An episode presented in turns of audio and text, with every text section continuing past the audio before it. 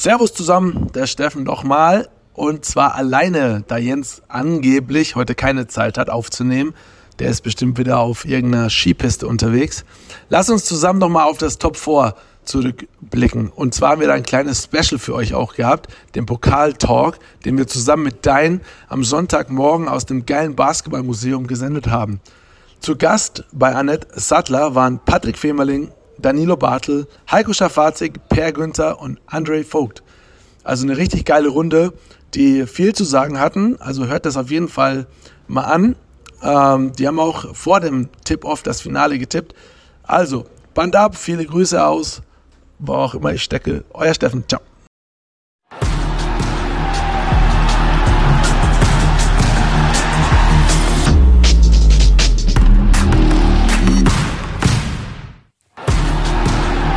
Ganz Basketball Deutschland schaut an diesem Wochenende nach München zum äh, Top 4 in den BMW Park zum Austragungsort des Finalturniers um den deutschen BBL-Pokal. Das ganze Wochenende steht unter dem Motto Celebrate German Basketball. Es ging Freitag äh, los mit einer großen Gala mit der Night of the Legends.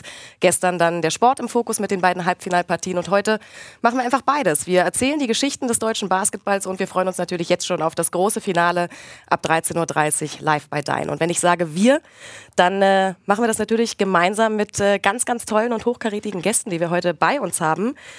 Unser erster Gast, hat als äh, größte Schwäche den VfL Wolfsburg, wo er auch fürs äh, Stadionradio aktiv war. Steht aber sonst vor allem auf Basketball. In erster Linie die NBA, aber er hat auch den Werdegang des deutschen Basketballs, speziell bei den großen Turnieren, über viele Jahre bis heute verfolgt. Er hat soeben das Magazinbuch Eine Klasse für sich, Team Deutschland von 2001 bis 2008 herausgebracht und podcastet ansonsten unter dem Titel God Next. Herzlich willkommen, André Vogt. Schön, dass du bei uns bist. Danke. Unser nächster Gast ist Rekordnationalspieler mit 221 Einsätzen im DBB-Trikot, holte WM-Bronze an der Seite von Dirk Nowitzki 2002 und EM-Silber 2005. Er hat die Euroleague gewonnen und äh, das Triple geholt mit dem FC Barcelona. Mit Alba Berlin wurde er dreimal deutscher Meister und zweimal Pokalsieger. Heute ist er mein Kollege und Experte bei Dein, Patrick Femerling. Schön, dass du bei uns bist. Dankeschön.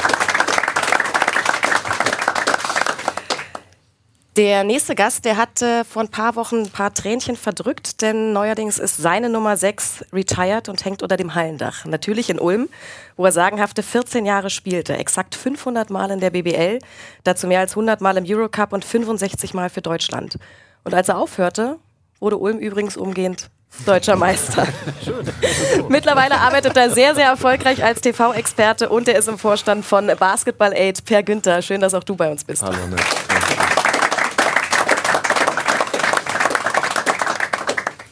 Ob auch er ein paar Tränen verdrückt hat, das äh, können wir nachher gleich mal abfragen, denn Danilo Bartel hat im vergangenen August seine Karriere beendet. Beenden müssen, weil das Knie nicht mehr mitmachte, was äh, ziemlich schade ist, denn Danilo ist mit 32 Jahren eigentlich im besten Euroleague-Alter, wo er zuletzt für Fenerbahce gespielt hat, davor vier Jahre für die Bayern und äh, bei Olympia in Tokio für Deutschland. Er hat einmal das Double gewonnen und äh, wurde zweimal Meister mit München, 2018 sogar als Finals MVP. Danilo Bartel, herzlich willkommen.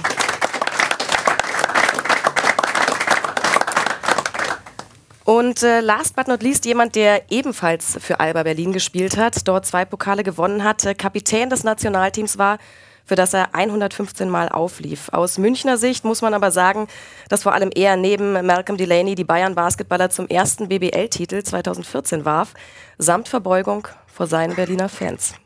In Frankreich gewann er später noch einmal den Pokal und den Europe Cup, ehe er den Bayern tatsächlich die Hallensprecherin entführte und mittlerweile mit ihr gemeinsam in Berlin als Familienvater und äh, Schauspieler lebt. Heiko Schafazik, ganz herzlich willkommen.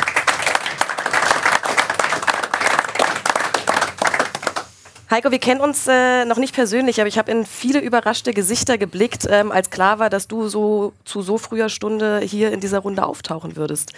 Du warst äh, anscheinend in der Vergangenheit nicht unbedingt fürs frühe Aufstehen bekannt. Hm, ich weiß auch nicht, woher das kommt, um ganz ehrlich zu sein. ähm,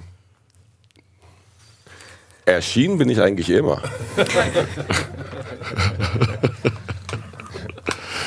Und äh, auch heute bin ich, bin ich da. Und auch am Freitag äh, warst du da, davon gehe ich zumindest aus. Ähm, Freitagabend auf der, auf der großen Gala, der Night of the Legends. Patrick, äh, Marco Pesic hat gestern im Studio gesagt, er war sehr, sehr überrascht, dass du äh, gestern überhaupt aufgetaucht bist in unserer TV-Übertragung. Ist lang geworden am Freitag, oder? Wer war denn der Letzte? Wer hat abgeschlossen? Äh, das weiß ich nicht. Also wenn ich es wüsste, würde ich es sagen. Nicht? Ich war es nicht. Okay. Ähm, ich musste mich rüber retten, damit ich äh, morgen früh, äh, gestern früh hier vernünftig auflaufe und äh, ein bisschen was liefern kann, weil sonst äh, wäre es nicht, äh, hätte es nicht geklappt. Aber es war ein, ein sehr schöner Abend und äh, ich glaube, wenn man sich so lange nicht gesehen hat, so viele bekannte Gesichter, hoffentlich ein paar Bilder, ähm, dann muss man ihn auch ein bisschen genießen. Weiß irgendjemand anders aus der Runde, wer der Letzte war? Ja, wir wissen es alle, aber wir sagen es nicht. Okay, verstehe, verstehe. Das, das, sind die kleinen Geheimnisse und Geschichten, die eben heute nicht erzählt werden. Ähm, Danilo, wie ging es dir an diesem Abend? Patrick hat schon gesagt, hat ein bisschen was von Klassentreffen, logischerweise. Wie sehr hast du es genossen, ähm, all diese Legenden dort zu treffen und äh, nochmal alte Erinnerungen auszutauschen? Für mich war es ja nochmal ein bisschen spezieller, weil ich auch viele nicht kannte. Mhm. Äh, ich war der Jüngste vor Ort. Äh, und aber für mich war es super, auch so, so Jugendvorbilder äh, fürs Basketball kennenzulernen, mit ihnen sich unterhalten zu können, wie es früher war. Ähm, wirklich ein rundum einfach gelungener Abend, wo man, wo man sehr, sehr schön zusammen feiern konnte.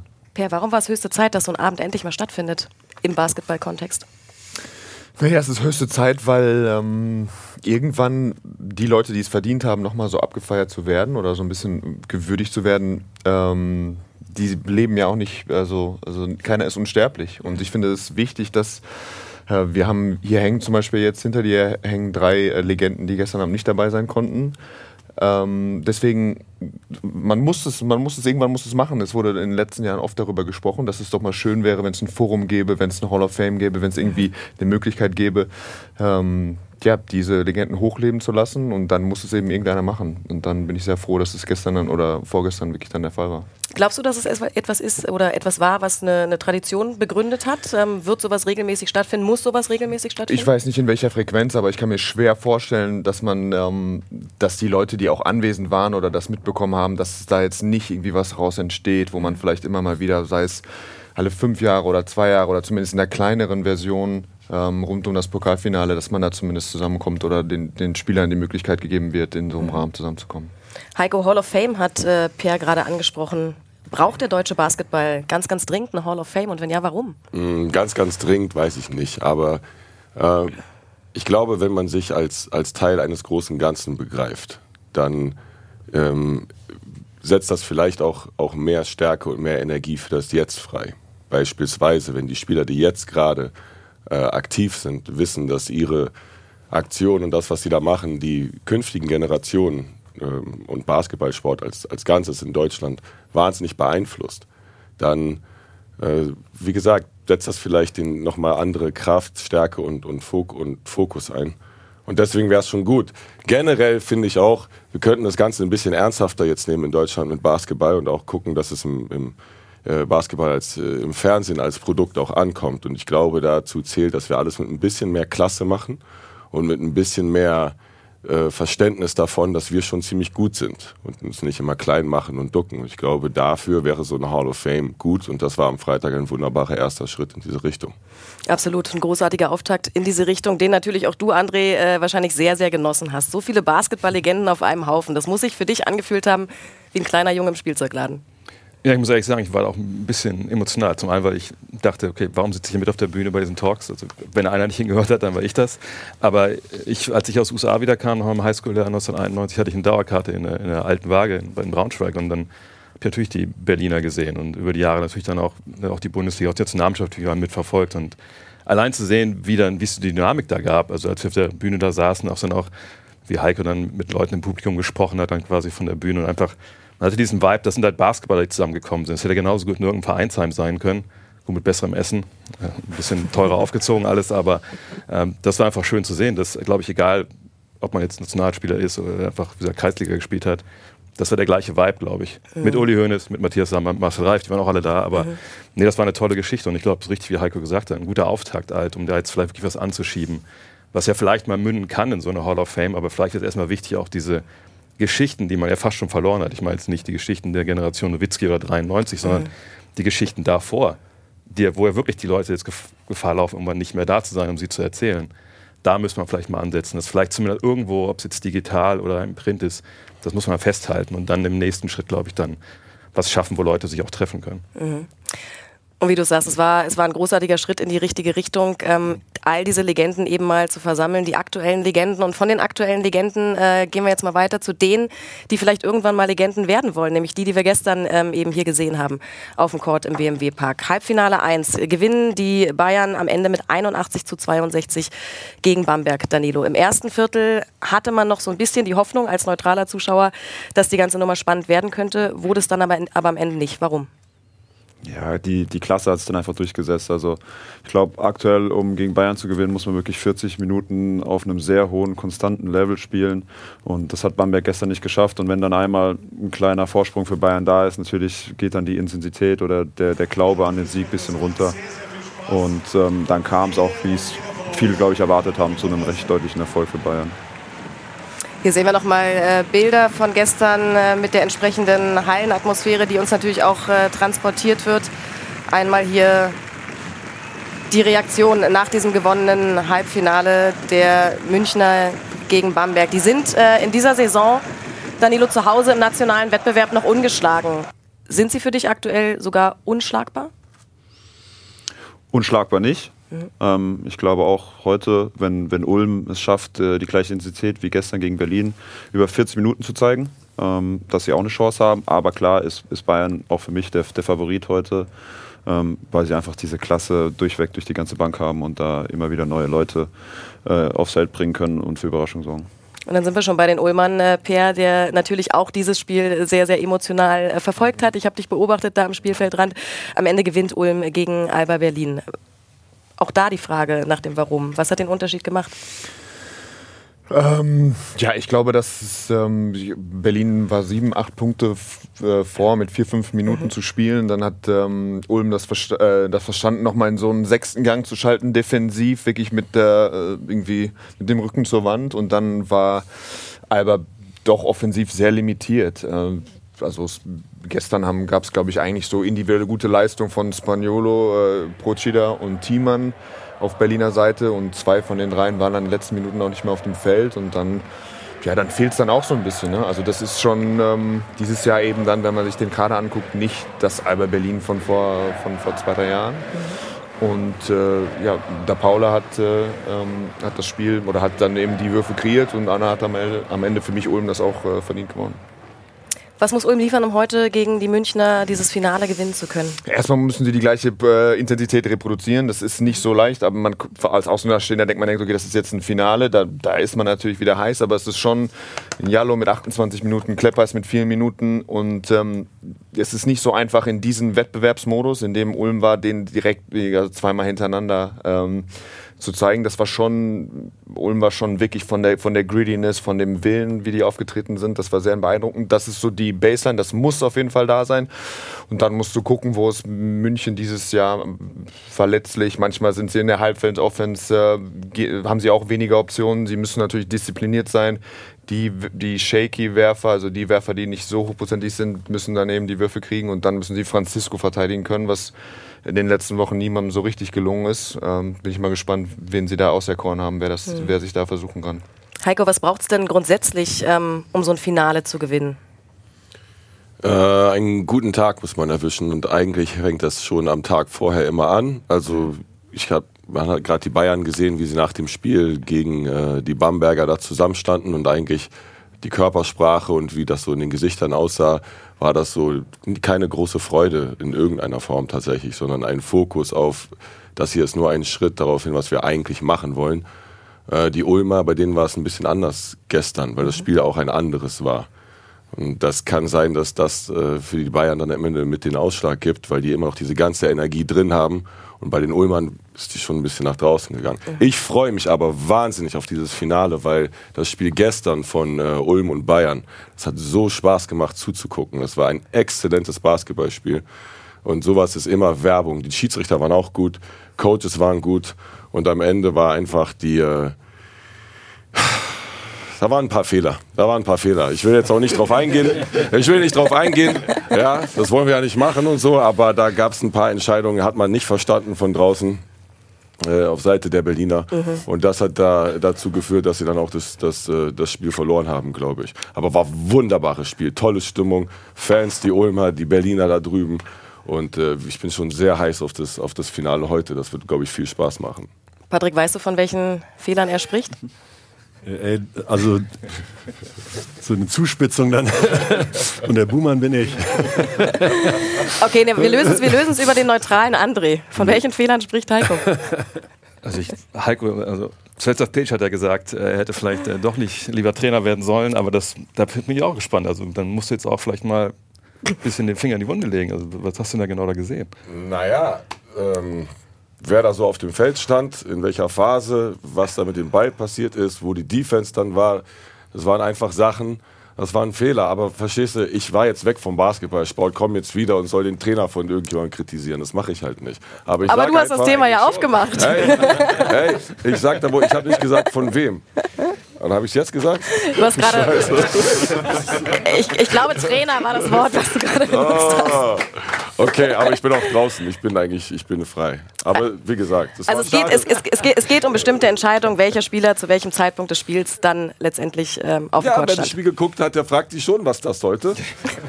Also das war schon nicht ganz klar. Vor allem, dass es dann so ein paar Mal passiert ist, da hat man sich gefragt, komm schon. Also ähm, und das war deswegen so schade, ähm, weil ich hätte es auch Alba Berlin wahnsinnig gegönnt, das Spiel zu gewinnen. Wie die spielen, so auch die Deutschen, Schneider und Delo und so, das gefällt mir sehr gut, wie die Basketball spielen. Das macht sehr viel Spaß zuzugucken.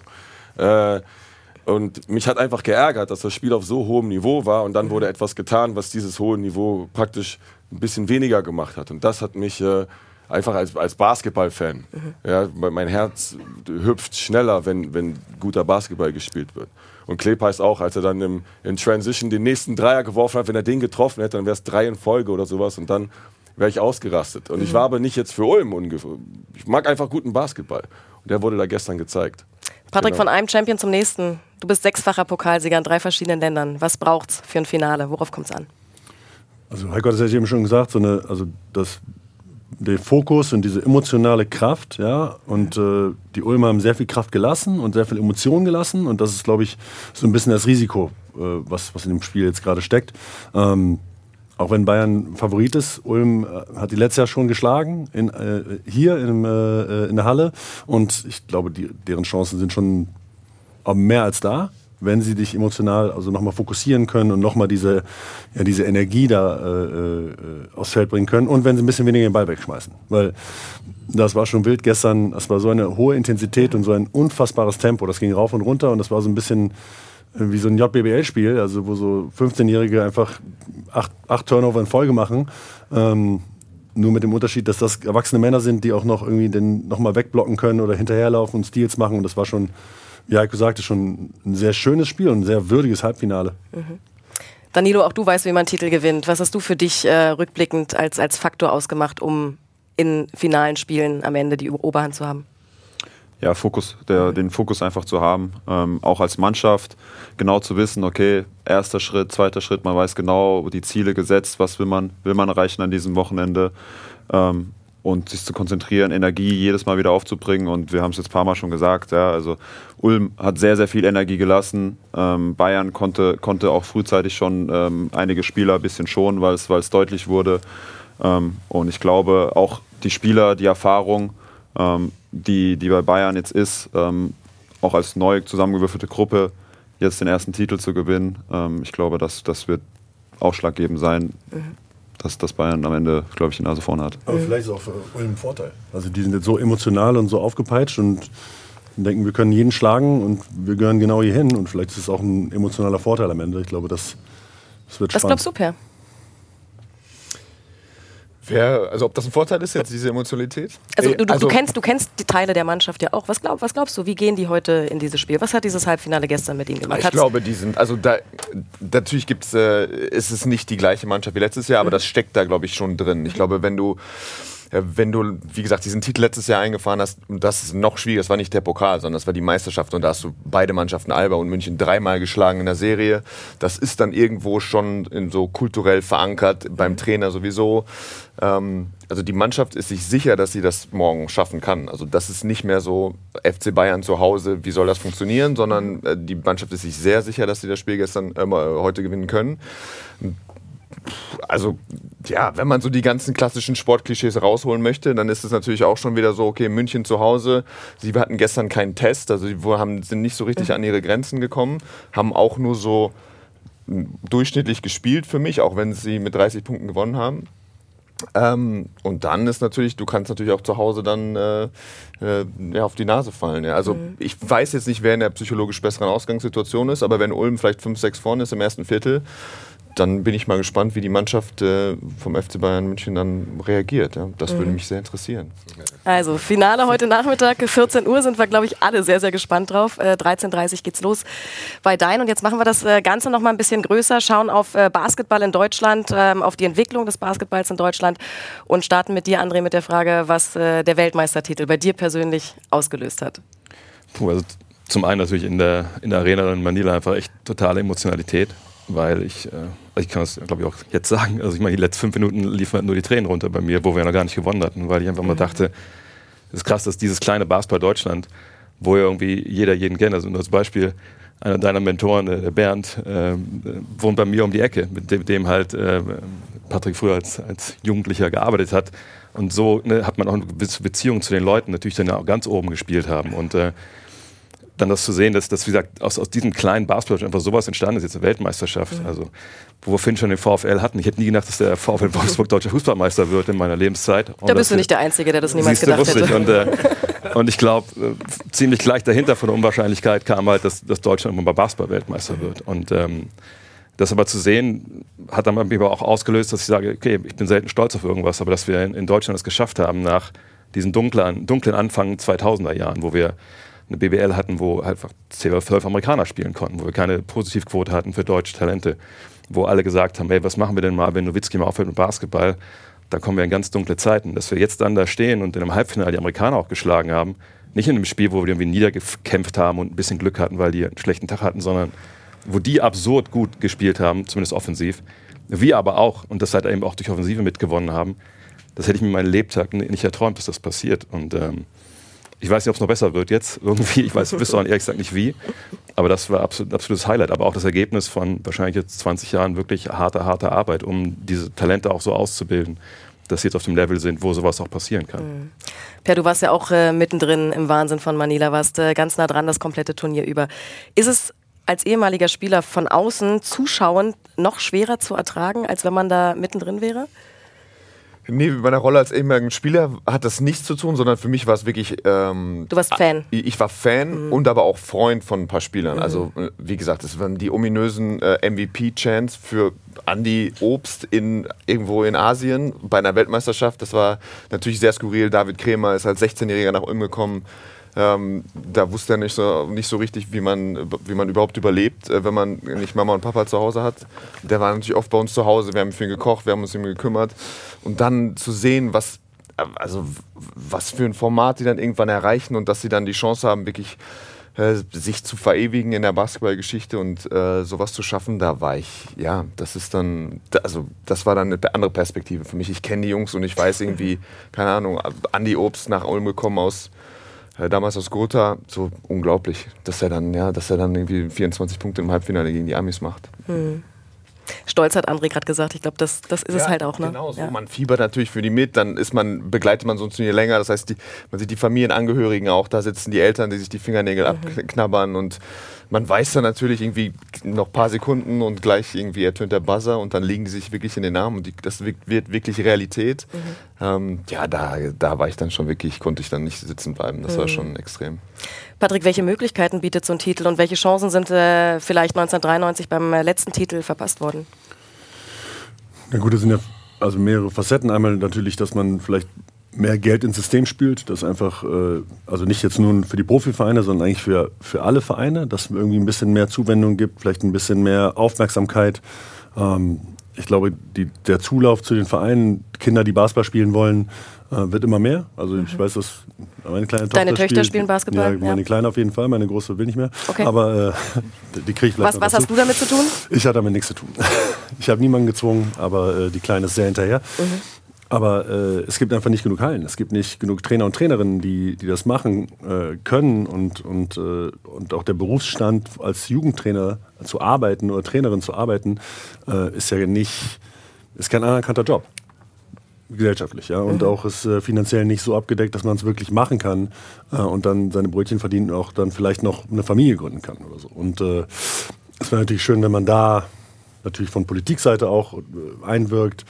Ähm, ich glaube, Sport in Deutschland ist, ist, ist eh ein Thema. Ja, für Jugendliche, für Kinder. Äh, Und die Entwicklungs Entwicklungsmöglichkeiten sind da. Es muss nur irgendwie gemacht werden. Und äh, wir sind da eh in so einer, so einer wilden Zeit gerade, wo alles ein Thema ist und jeder versucht noch sein Thema noch unterzubringen in irgendeiner Form. Ähm, und alles ist eine Kontroverse. Äh, da könnte man, glaube ich, äh, für Kinder und Jugendliche sehr viel machen.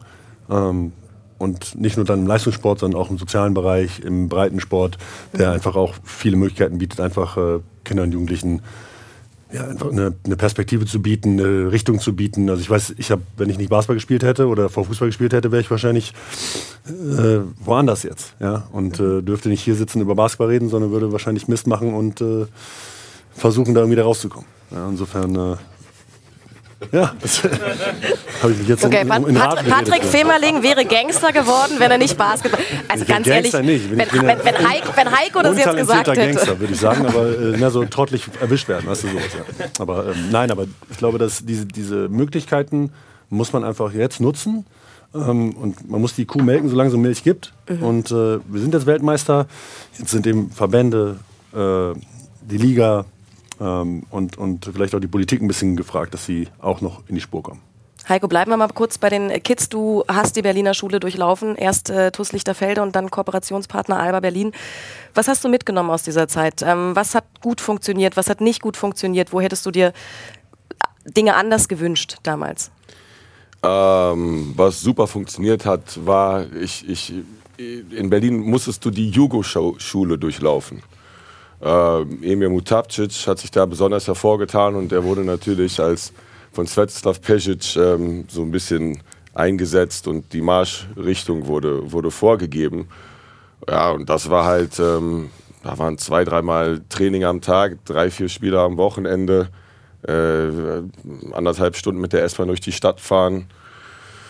Ähm, pff, was ich mitgenommen habe. Also man musste sich ein sehr, sehr dickes Fell zulegen. Und das hat mir in meiner Karriere und in meinem Leben auch sehr geholfen. Weil Erfolg ist halt dann, wenn du immer auf die Fresse kriegst und verlierst und weiter aufstehst und wieder versuchst. Und in Berlin in der Jugendschule haben wir ständig auf die Fresse gekriegt. und deswegen, das hat schon, wenn man dann irgendwo hingekommen ist und irgendein Trainer hat da irgendwas gemacht, ja, okay, war auch manchmal krass, aber im Großen und Ganzen kannten wir schon, hat uns jetzt nicht so beeindruckt, weil wir halt was anderes gewohnt waren. Zum Basketball generell finde ich, dass Basketball in Deutschland ist ein exzellenter Hallensport. Wenn man in einer Halle ist, dann funktioniert dieses Produkt. Aber das Produkt, was wir noch nicht herausgefunden haben, ist, wie, wie wir es schaffen, dieses Produkt als Fernsehprodukt so zu machen, dass viele Leute das schauen. So. Fußballer haben auf jeden Fall Angst vor Basketball, weil sie im WM-Finale mit einer Minute zu spielen die Entlassung des Bundestrainers bekannt gegeben haben, von Hansi Flick. Warum haben sie das gemacht? Damit sie auf jeden Fall die Publicity der Basketballer stören und da auch mit drin sind. Das ist auf der einen Seite ein, ein, ein gewagter taktischer Move, aber auf der anderen Seite genial von denen. Und drittens kann man aber daran auch erkennen, dass die schon ein bisschen sich Sorgen machen um den Basketballsport. Das heißt, wenn wir das verstehen und es irgendwie schaffen, dass Basketball mehr Leute im Fernsehen schauen, dann wird es auch mehr Geld geben. Und dann wird es mehr Geld geben auch für Jugendliche. Und dann wird es mehr Geld geben für Moderatoren und alle möglichen Leute, die damit zu tun haben. Und dann ist auch mehr Geld für eine Hall of Fame und so. Aber ich glaube, es steht und fällt alles, dass man dieses Produkt vielen Leuten der breiten Masse im Fernsehen äh, ähm, anbietet und die das gucken. Ich weiß auch noch nicht, wie das geht. Das wäre jetzt nämlich meine nächste Frage gewesen. Genau. Wie macht man das? Ich weiß es nicht genau. Ich glaube, es muss irgendwas damit zu tun haben, dass man komplett wegkommt von Lifestyle und sowas und Trends, weil ansonsten hast du nur eine Zielgruppe und du hast nicht die breite Masse. Dann muss es noch irgendeinen Weg geben, wie man das, die ganzen taktischen und, und die Begriffe. Pick and Roll, äh, Dribble, Handoff, Lift Fake, Penetration to the Key. Das hört sich an wie Mandarin und Chinesisch für die meisten Leute. Es ist für jemanden, das der von außen kommt, das war ja bei mir auch so, ich hatte mit Basketball lange nichts zu tun und bin dann vor ein paar Jahren quasi mit dieser Sportart in Kontakt gekommen. Das ist schwierig am Anfang, gebe ich dir völlig recht, sich da so reinzufinden. Es ist eine, Aber wenn man jetzt also die Parallele zu Football nimmt, also eine Slant Route oder so, das weiß auch keiner, was es ist. Ja? Aber Und trotzdem funktioniert der Sport funktioniert der Sport. Also ich glaube, dass, dass äh, einfach, wenn das Interesse da ist, haben die Leute auch das Interesse, diese Worte zu lernen. Und es sind ja jetzt fünf, sechs Worte, der Rest wird irgendwie erklärt und äh, den kriegt man, glaube ich, auch hin. Ähm, deswegen, äh, dieses, das Argument finde ich immer dann, äh, also ist nicht genug. Ne, da zu sagen, da, das liegt daran, dass, äh, dass Leute oder nicht genug Leute für unsere Verhältnisse oder unsere Wünsche äh, Basketball gucken in dem Moment. Ja. Nee, glaube ich auch nicht. Ich glaube, ich glaube aber, dass es so ist, dass Slant Route und so weiter beim Football, beim American Football, das funktioniert deshalb, weil das Ding ist etabliert. Super Bowl gucken eine Milliarde Leute. Die können sich auch hinstellen, warte. Und die können auch einfach pfeifen für, für das gesamte Spiel. Der Reporter, der sagt kein Wort, sondern er pfeift die ganze Zeit. Die Leute würden trotzdem gucken. Das spielt gar keine Rolle. Beim Basketball ist es aber so, dass so wenige Leute das wirklich verstehen und gucken. Wenn die dann einschalten und die hören all diese Worte, dann denken die, ich verstehe das nicht, ich bin dumm, das ist nichts für mich. Und wenn du denkst, dass du dich dumm fühlst in irgendwo, dann schaltest du halt weiter, dann guckst du das nicht. So. Wie man das genau weitermacht, ich stimme dir zu, Patrick, du hast natürlich recht. Ist nicht das Einzige, ist nicht der Grund, aber irgendwie kommt da alles zusammen. Da sind viele Sachen, die da zusammenkommen. Und das ist eine, da brauchen wir eine Lösung. Und da sollen sich diese ganzen Leute jetzt hier zusammensetzen. Entschuldigung, du wolltest was sagen, wa? Äh, Mach gleich. Ich, äh, aber das ist. aber, aber es ist doch so, es ist doch so, dass man so viel Erfahrung, so viele schlaue Leute, so viel Geld, so viel Know-how, bitte findet mal eine Lösung und nicht sagen, okay, das soll jetzt dein lösen. So, alle sollen das jetzt mal lösen, die Basketballer hier. André, wenn wir, wenn wir das Thema aufmachen, wo, wohin geht's für die BBL? Dann müssen wir erstmal einen Status quo irgendwie abrufen. Wie, wie, wie ist denn die Wertigkeit der BBL im Vergleich zum europäischen Ausland oder auch im Vergleich zur NBA? Wie nimmst du das wahr? Äh, Zum einen dazu, äh, ich weiß gar nicht, ob wir es auf die BBL be- beschränken sollten, aber wenn du mich jetzt gerade fragst, ähm, natürlich ist es nicht die, die beste Liga der Welt, meine, das wissen wir alle, die besten Spieler spielen in den USA. Wir hatten mal darüber gesprochen, mal Per vor ein paar Jahren, glaube ich, mittlerweile schon im Podcast, das hat Per gesagt, also die BBL hat keine USP, also ne, keine, was wie heißt das auf, dann auf Deutsch? Unix, USP? Ja, also es gibt kein, eigen, kein Alleinstellungsmerkmal. Also die besten Deutschen, die spielen nicht in der BBL. Ne, die spielen in der NBA, die spielen in der Euroleague. Die besten jungen Deutschen spielen eigentlich, wenn man ehrlich ist, auch nicht in der BBL, sondern wenn sie richtig gut sind, sind sie schon in den USA. Wir haben einen gehabt, der in Australien spielt, wir haben einen, der in, der in Barcelona spielt. Also wer, wer ist denn da? Wo sind denn die Gesichter, wo sind die Köpfe? So, Im europäischen Vergleich, wir haben die Euroleague, das ist die klare Nummer zwei. Während der regulären Saison kann man sogar sagen, den besseren Basketball sieht man zweifellos da auch, nicht in der NBA. In den Playoffs ändert sich das dann wieder. Ähm, und dann ist es halt, ja, dann kann man sich aussuchen, ob man jetzt sagt, ich gucke lieber BBL oder ich gucke lieber League 1 oder, oder Serie A. Das ist dann, glaube ich, jedem selber überlassen, wo dann sein Herz für schlägt. Aber ich denke, was Heiko gesagt hat, ist richtig. Der Basketball müsste, glaube ich, als Ganzes sehen. Ich glaube, die Problematik, die die BBL hat, die hat die NBA auch in Deutschland, die hat die Euroleague auch in Deutschland, die hat jede Liga in Deutschland, wo Basketball gespielt wird, weil beim Football, da gibt es auch Fachbegriffe ohne Ende, gar keine Frage. Aber der große Vorteil vom Football ist halt, dass du jedes Mal Unterbrechung hast und erklären kannst, was da gerade passiert ist. Und das haben wir halt nicht. Ich meine, Per ist ja auch nebenbei, du bist ja auch Patrick Kommentator. Wenn mir das Spiel läuft, ich kann nicht erklären, was da gerade passiert ist im letzten Angriff, weil das Spiel läuft weiter. Es ist, bis ich fertig bin, zu erklären, was da gerade passiert ist, sind schon drei weitere Körbe gefallen. Gut, bin ich auch ehrlich, manchmal scheiße ich da drauf und ich mache es trotzdem, weil ich denke, es ist wichtig. Aber dann kriege ich auch aufs Ohr gesagt, Junge, das war jetzt vielleicht ein bisschen viel. Ne? Und ob das was bringt, ob das mehr Zuschauer zubringt, weiß ich auch nicht. Aber das Problem ist einfach, dass wir nicht die Zeit haben, das zu erklären. Sondern ich glaube, wenn man Basketball jetzt im Bewegtbild rüberbringen will, dann muss man die Faszination rüberbringen. Es bringt, glaube ich, wenig Pick and Roll zu erklären, dreimal, viermal und jede Woche wieder, weil dann erkennt das der Typ, äh, der Zuschauer vielleicht und sagt, ah ja, das war jetzt Pick and Roll, cool. Aber was, aber trägt ihn das weiter? Schaltet dann wieder ein, um nochmal Pick and Roll zu sehen in der nächsten Woche? Es geht ja eigentlich um die Geschichten hinter den Menschen. Wir haben, hier diese Ahnengalerie hier hängen.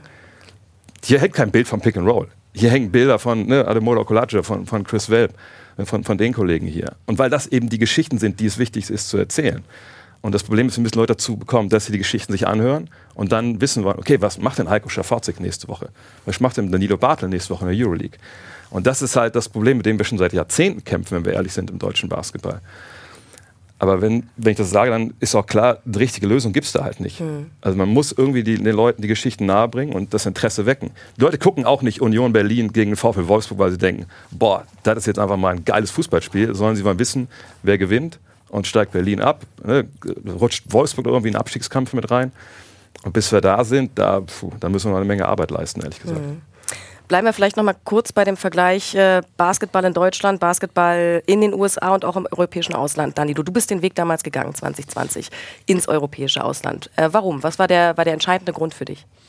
Für mich war entscheidend, ich wollte mich noch mal ein bisschen auch neu definieren. Ähm, die Chance nutzen, aus dieser Comfortzone in Deutschland rauszukommen, ähm, mich in der Türkei zu beweisen, ähm, und auch die Atmosphären, die dort, dort sind, einfach mitzunehmen. Ja, man, diese, dieser ganze Alltag, wie Sport dort wahrgenommen wird, wie, was Basketball für einen Stellenwert hat. Man, man merkt das in jeder Alltagssituation. Ähm, die Leute kennen einen. Ähm, Fenerbahce ist natürlich auch ein Verein mit einer extrem riesigen äh, Fanbase. Ähm, so dass ich das, dass diese Erfahrung mitnehmen wollen, wollen wollte und sie auch nie, nicht missen wollte. Ja, also das ist riesen, Riesenerfahrung für mich gewesen. Mhm. Per, trotzdem haben wir ja noch die, die Gesichter in Deutschland. Vier aktuelle Weltmeister beispielsweise, Johannes Thiemann bei Alba Berlin, dann Nils Giffey, Isaac Bonga und Andreas Obst bei den Bayern. Was müssen wir denn tun, um die zu halten in Deutschland? Äh, also wir, also ich assoziiere mich jetzt nicht mit dem FC Bayern München, um den, also wir müssen große, dicke Checks unterschreiben oder herausgeben, den Burschen. Äh Mir geht es eher darum, wie muss sich der deutsche Basketball entwickeln, damit eben solche Spieler nicht darüber nachdenken, den Weg ins Ausland zu gehen, sondern vielleicht in Deutschland bleiben. Anders formuliert ist vielleicht der Vorteil der BBL im Vergleich zu, André hat es äh, schon gesprochen, der regulären NBA-Saison, der, dass jedes Spiel wirklich mit voller Intensität bestritten werden muss, dass die Spiele eng sind, dass es eben nicht so vor sich hin plätschert, wie es in der, in der Hauptsaison in der NBA der Fall ist. Kann das ein Argument sein? Nein, ich glaube, dass du als junger Mensch heutzutage aufwächst und du möchtest höchstwahrscheinlich in die, in die NBA. Mhm. Das ist ein Ziel. Ich weiß nicht, ob wir jetzt versuchen müssen, als Basketball Deutschland zu sagen, wir wollen, dass unsere Jungs wieder kleiner denken und in der BBL bleiben wollen. Natürlich kann man sagen, wir versuchen die BBL so attraktiv wie die U-League zu machen. Aber das weiß ich nicht. Ich glaube, dass. Ähm, das ist, das ist eben, das, das ist, sticht wieder in die, schlägt in die gleiche Kerbe. Wir haben eben dieses, dieses zerstückelte System. Wenn wir immer darüber sprechen, wenig Leute gucken Basketball, dann ist es, glaube ich, immer auch relativ, sondern ich glaube, für so viele Leute, wo ich glaube, dass sie grundsätzlich Basketball mögen oder cool finden, dafür, für diese große Zahl oder viel größere Dunkelziffer, dafür gucken sehr viel wenig Leute Basketball. Oder die mhm. gucken dann eben verschiedene Sachen oder die gucken dann eben nur Highlights auf Instagram oder sonst irgendwas. Ähm, deswegen jetzt zu versuchen, oh, in Deutschland irgendwie was zu produzieren, was dann irgendwie noch größer oder was irgendwie konkurrieren könnte mit Euroleague oder NBA, das ist, glaube ich, das wird, glaube ich, sehr, sehr schwierig. Mhm. Ähm, wie gesagt, ich habe auch mir natürlich den Kopf darüber zerbrochen. Äh, ja, für die BBL ist es, glaube ich, am schwierigsten, diesen WM-Hype eben irgendwie auch mitzunehmen. Mhm. Ähm, ja, also ich freue mich natürlich, wenn Andy da ist, aber ich freue mich auch, wenn Andy jetzt in der NBA spielen würde und ich würde den dann irgendwann in den Playoffs sehen. Also da will ich mich, oder ich sehe ihn bei Panathinaikos oder ich sehe ihn bei Olympiakos. Ähm, ich glaube, wenn wir weiter Spieler ausbilden und dann viele junge Talente irgendwie noch da haben und dann so ein bisschen weniger Fluktuation in den Kadern, äh, dann ist die BBL auch irgendwie ein ganz gutes Produkt. Aber also die, die jetzt zu sagen, wir müssen die Deutschen da halten, auf Teufel komm raus, ich habe mich gefreut. Also ich, früher war es immer so, es war ein, also eher ein Schulterschlag für uns, wenn jetzt irgendwie jemand in Europa war. Also das, wir wollten ja immer Export. So, weil das irgendwie nochmal ein Gütesiegel ist. Das irgendwie umzudrehen, das halte ich für, für nicht möglich. Mhm. André Dennis Schröder war gestern in der Halle. Wie wird denn äh, die deutsche Liga in den USA wahrgenommen? Also, dass in Deutschland gute Basketballer ausgebildet werden, das, das wissen sie auch. Ich meine, in den USA ist es so, dass natürlich auch da das Bewusstsein reifen musste, dass es auch anders von der Welt Basketball gespielt werden kann. Ähm, sicherlich nach dem Halbfinale ist es vielleicht noch ein bisschen mehr gewachsen, dass Deutschland noch mehr auf der Landkarte ist. Deswegen gibt es ja auch das Spiel in London, ne, die Revanche dann, die große vor Olympia. Ähm, aber die NBA guckt ja eh in die ganze Welt. Äh, das machen sie jetzt auch verstärkt. Nicht jede Franchise macht das richtig gut, aber ne, die meisten machen es immer mehr. Und in Deutschland, äh, Daniel und ich haben gestern auch gesprochen, es gibt ja auch NBA-Scouts, die jetzt natürlich den Markt hier abgrasen, dann Trainer anrufen, ehemalige Spieler anrufen und sagen, was ist mit dem und dem Jungen? Ist das denn einer für uns? Ähm, von daher, die gucken natürlich herüber, aber dass sie jetzt die BBL großartig wahrnehmen, äh, und denken, sie müssen nicht was abgucken oder so, das, das glaube ich nicht, sondern das ist halt eine Liga von vielen. Das muss man auch ganz klar sagen. Lass uns abschließend noch ein äh, sehr, sehr wichtiges Thema miteinander besprechen, wo ich dich vor allem, äh, Per, ganz gerne mit ins Boot holen würde. Äh, Stichwort Basketball Aid. Mhm. Erklär uns, ähm, worum geht's da? Was hat's damit auf sich? Was habt ihr vor allem an diesem Wochenende schon alles Großartiges äh, mit Basketball Aid auf die Beine gestellt? Also, das ist tatsächlich äh, ein gemeinnütziger Verein, ähm, der sich darum oder der sich zum Ziel geschrieben hat, äh, auf die Fahnen geschrieben hat, ähm, ja, den Weg quasi von, von Kindern mit bösartigen Krebsdiagnosen zu begleiten und ähm, möglichst irgendwie äh, mit Diagnose irgendwie den, das Leben zu verbessern oder drumherum zu helfen. Das ist was, das wirklich aus dem deutschen Basketball irgendwie entsprungen ist. Also ähm, das gibt eher aus dem Berliner Raum. Patrick war der erste Schirmherr genau, vor 17 Patrick Jahren. war der erste Schirmherr ja. und ähm, ja, das ist so ein bisschen irgendwie, da waren viele Leute daran beteiligt, die irgendwie auch was mit dem Basketball zu tun hatten und irgendwie so gesagt haben, okay, können wir es vielleicht irgendwie schaffen, als Sportart äh, was Gutes zu tun und das irgendwie diese, dieses, dieses Gemein oder diese, diesen Teamgedanken, den so irgendwie im Basketball vorherrscht, äh, zu benutzen und da irgendwie einfach ja, Euros äh, zu sammeln. Mhm. Und ja, das geht jetzt so ein bisschen in die zweite Runde. Nach 17 Jahren äh, gab es dann irgendwie, was heißt, äh, eine Ablösung. Da haben sich viele Leute unglaublich lange ehrenamtlich ähm, ja, ins Zeug gelegt. Wie gesagt, mit über eine Million Euro eingesammelt. Und äh, die wollten das eben abgeben, diese Verantwortung. Mhm. Und ja, dann war das so ein bisschen auf Messers Schneide, dass es eben da weitergeht. Und jetzt haben wir ein paar Leute gefunden, die sich da engagieren. Und ähm, ja, wir freuen uns riesig, dass der FC Bayern uns am Freitag die Möglichkeit gegeben hat, äh, da tolle Items zu versteigern. Und wir haben jetzt 20.000 Euro äh, eingenommen. Das ist wahnsinnig viel Geld für uns. Da freuen wir Was uns ist denn da so über den Tisch gegangen? Hast du ein Beispiel? Ja, da sind, äh, also dramaturgisch muss man so aufbauen, dass Nils Giffels Schuhe wurden da verkauft. Für? für, für 5.100 Euro, Okay. glaube ich. Äh, da, der Herr hatte sich vielleicht auch ein wenig verzockt. ähm, und dann gab es wirklich also den offiziellen Spielberichtsbogen des Halbfinales. Äh, ähm, also ein absolutes Unikat. Es gibt ja immer noch, auch im digitalen Zeitalter, gibt es ja wirklich noch ein Stück Papier, das belegt, dass Deutschland da 113 zu 112 gewonnen hat. Und natürlich signiert vom Star oder vom großen Protagonisten Andy Obst. Und das ist fünfstellig, also über 10.000 oder 10.000 Euro äh, rübergegangen. Und dann eben noch gab es spontan einen Ball von allen äh, Legenden, die am Freitag anwesend waren. Der ist auch noch, den hat Marco Pesic sich äh, ja, organisiert. Die entscheidende Frage ist aber, wer hat den Spielberichtsbogen mitgehen lassen? Äh, vom, äh, ich glaube von Sigmund, oder? Ist das richtig? Ja. Nein, wer, wer den aus Manila hat. Achso, Andi Obst, um Gottes Willen. Gehen lassen. Wer hat- wer hat den mit nach Hause genommen? Andi Obst hat sich das, glaube Tatsächlich? ich, ja, ja. Hat den, äh, ich Ach, weiß nicht, cool. wie er das gemacht hat, aber er hat sich den organisiert, heimlich still und leise. Aber hat er sich auch verdient, wer hat ihm das passiert? einer der Assistant Coaches. Der Wirklich? Leutendecker, oder? Ja, genau. So einer. Ist der- denn schon verjährt jetzt mittlerweile? Oder kann man da noch vielleicht Protest einlegen von den Amis? Jahre Fiebersperre. Es gibt ja auch noch eine offizielle äh, Auktion, also auch die Fans können äh, Ja. Sachen ersteigern. Äh, die läuft gerade aktuell.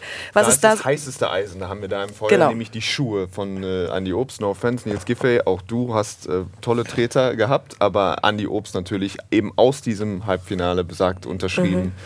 Äh, das ist natürlich was Fantastisches. Aber es gibt auch für kleinere Portemonnaies äh, gibt es ein paar Dinge. Also ist Zum für jeden, für jeden was dabei. Was, was wäre für kleines Portemonnaie spannend? Also- was hättest du gerne? Äh, Also Persönlich? ich würde natürlich sagen, also wer wirklich sagt, ich habe nicht so viel und Inflation und so, also es gibt auch ein Per Günther Trikot zu ersteigern. Wo steht das aktuell? Ich weiß es nicht. Sehr schön. Wir schließen die Runde mit einer kleinen äh, klassischen Tipprunde. Das Finale äh, steht kurz bevor, 14 Uhr geht's los. Per, wir brauchen einen, von jedem einen konkreten Tipp. Also nicht hier irgendwie äh, Ulm gewinnt, sondern wenn dann konkret plus so und so viel. Ich habe gestern gesagt, München mit 4 gegen Ulm. Ähm, ich sage heute, ich, da habe ich nicht so richtig berechnet, wie wir hinten raus mit taktischem Faulen und so. Deswegen sage ich heute 7 für München. Okay. Plus sieben. Danilo? Plus 11 München. Patrick? Oh, ist ja langweilig, dann sage ich plus drei Ulm. Sehr gut. Und Heiko? Was meinst du? 94, 82 Vier, neun, für? für Bayern.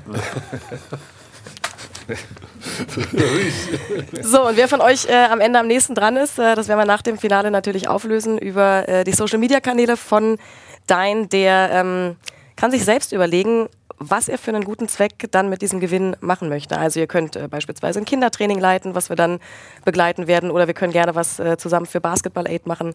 Das überlegen wir uns dann konkret, je nachdem, wen es trifft. Heiko hat ein bisschen Angst. Ich habe überhaupt keine Angst. Dann habe ich den Blick falsch interpretiert.